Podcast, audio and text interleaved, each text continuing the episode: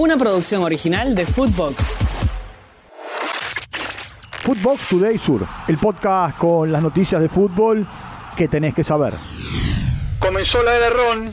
Jorge Almirón se despidió de Boca por redes sociales y agradeció a todos por el tiempo vivido en el club. Juan Román Riquelme brindó una conferencia de prensa y habló sobre la salida del ahora exentrenador. Esto dijo Juan Román Riquelme sobre Jorge Almirón. Vuelvo a repetirte.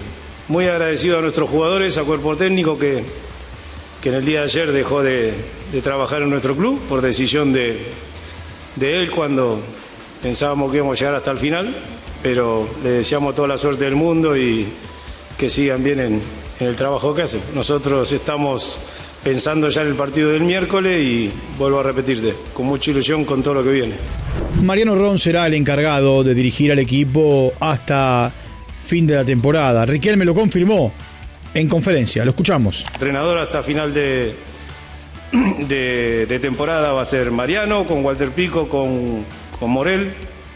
Así que estamos felices, estamos tranquilos, las cosas este, las tomamos de esa manera y te vuelvo a repetir, si a Almirón y a su cuerpo técnico le damos las gracias y le deseamos lo mejor.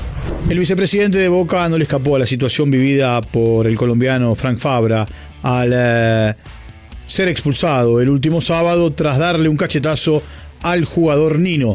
Escuchemos a Riquelme. Esto dijo sobre Fabra. Fabra es un fuera de serie. Y hoy te vuelvo a repetir. Se equivoca como todo. Claro, todos nos equivocamos. Y hoy bajó llorando. Así que imagínate cómo está. Eso habla muy bien de él. Este, le duele, le duele mucho. Bueno, hay que tener paciencia. Y bueno, y hay que levantarse y el miércoles tendremos que volver a competir. Pero, a ver, yo estoy muy agradecido a nuestros jugadores. No es fácil darle ilusión a tanta gente. Ellos lo lograron durante todo el año. Triunfazo de Tigre. El Matador le ganó 3 a 0 a Belgrano en el gigante de Barrio Alberdi. Ezequiel Folclas, Nicolás Reñero y Cristian Zavala marcaron para el equipo de Lucas Pusineri. Belgrano quedó tercero en el grupo y sigue en zona de clasificación a los cuartos de final. Tigre quedó por ahora salvado del descenso, tres puntos por encima de quien está perdiendo la categoría. Escuchemos a José Paradela después del partido. Bueno, primero que nada, buenas noches. Nada, como vos lo dijiste, creo que supimos hacer un partido muy ordenado. Sabíamos que teníamos que hacerlo así, sabíamos que teníamos que llevarnos algo de esta cancha. Una cancha muy difícil, un rival que, que está muy bien. Y la verdad que pudimos, pudimos sacarlo adelante y nos llevamos los tres puntos que son muy importantes. Nuevo puntero. Godoy Cruz le ganó a Platense 2 a 0 en el estadio Malvinas Argentinas, en la provincia de Mendoza. Pierre Barrios e Ignacio Vázquez en contra marcaron los goles para el equipo del Gato Oldrá. El Tomba es líder del grupo B, tiene 21 unidades y está cerca de conseguir la clasificación a los cuartos de final.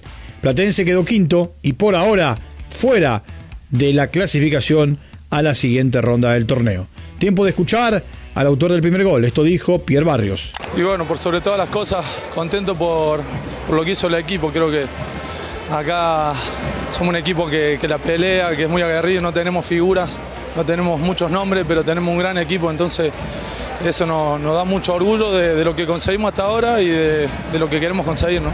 Uno se salvó, el otro se hunde.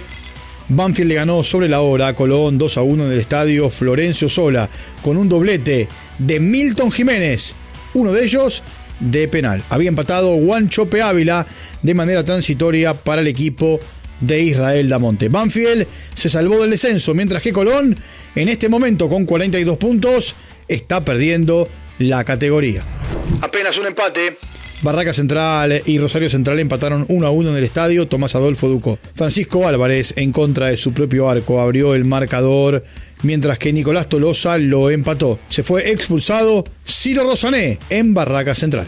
Rosario Central sueña con jugar las copas eh, internacionales, mientras que Barracas necesita todavía un punto más para salvarse del descenso.